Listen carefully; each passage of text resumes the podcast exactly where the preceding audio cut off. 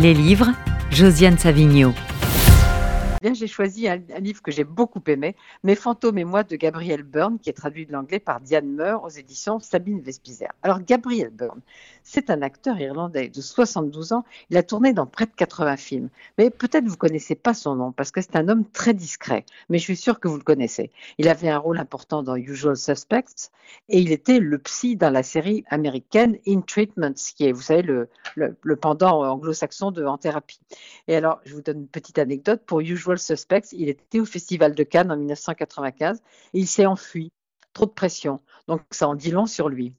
Alors Mes fantômes et moi, c'est pas un roman, c'est un livre de mémoire. Mais alors franchement, ça n'a rien à voir avec ce que vous attendez. J'allais dire, ça n'a rien à voir avec les mémoires habituelles d'acteurs, vous savez, qui parlent de rencontres prestigieuses, qui enfilent les anecdotes. C'est vraiment un texte littéraire. Gabriel Byrne, c'est un acteur, mais c'est un homme du texte. Il y a d'ailleurs un très beau passage sur le pouvoir de la fiction qui permet, dit-il, d'entrer dans un rêve où le temps est modifié par l'imagination. Alors cet autoportrait, c'est d'abord une évocation du Dublin de son enfance, dans une famille assez modeste, avec des personnages très hauts en couleur, et puis il raconte son échec, son premier échec. Il voulait devenir prêtre, et ça n'a pas marché, ça n'était pas une bonne idée.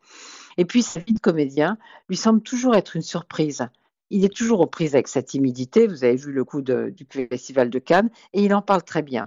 Il parle aussi de son addiction à l'alcool à une période.